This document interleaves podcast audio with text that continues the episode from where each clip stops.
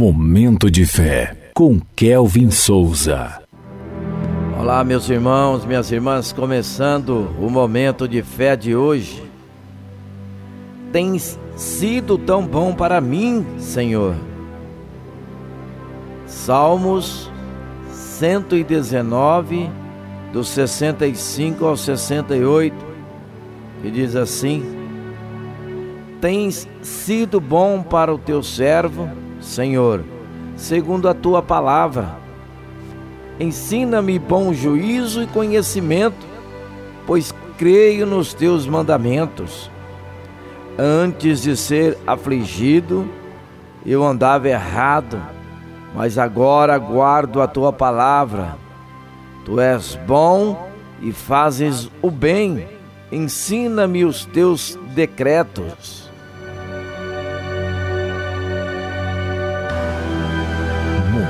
De fé. A bondade de Deus é sem limites. Ele demonstra a sua graça, ainda que nós não sejamos merecedores do seu favor. Quando enfrentamos dificuldades por consequência das nossas falhas, Ele nos ensina com amor, pela Sua palavra ele nos mostra como devemos viver.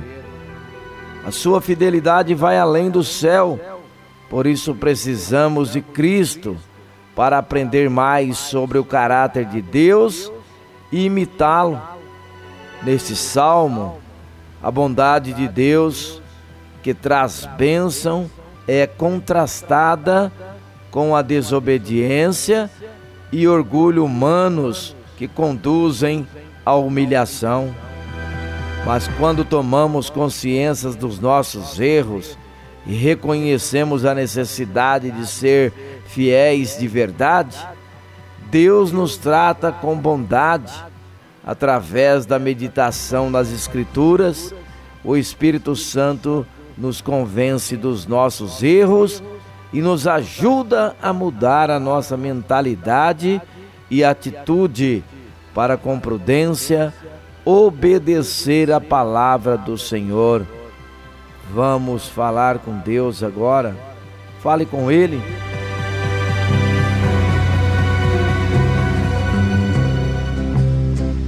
Momento de fé.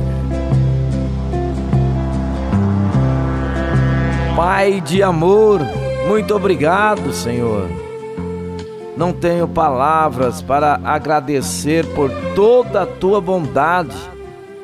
Eu não merecia, mas tu me concedes bênçãos sem medida, Senhor.